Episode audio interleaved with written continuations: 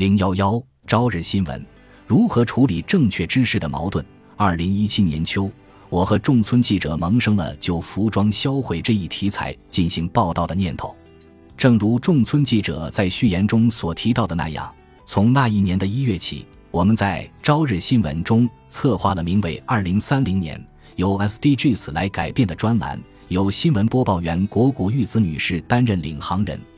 SDGs 所提出的消除贫困、性别平等、清洁能源等，都是为了人类今后的生存所必须做到的目标。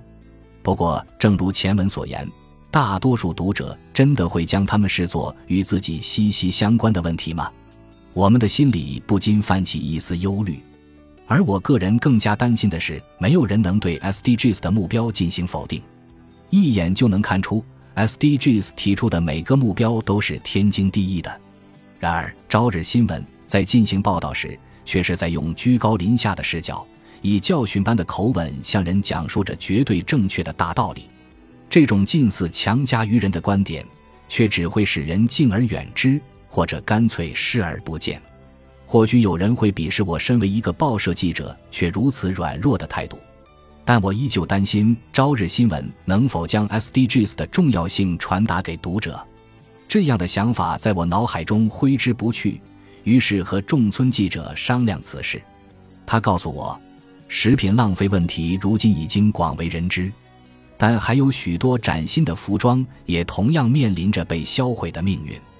我通过国外的新闻，对一些发展中国家廉价快消时装生产车间中工人劳动环境恶劣的问题略有耳闻，却几乎没有见过崭新服装在日本大量销毁的报道。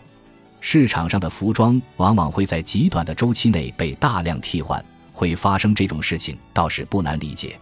但我在日本国内却从未亲眼见过众村记者所提到的现象。任何人都离不开服装。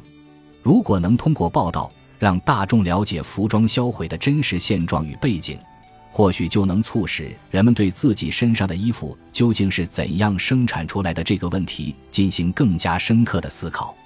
怀着这样的想法，我们两个人展开了探访。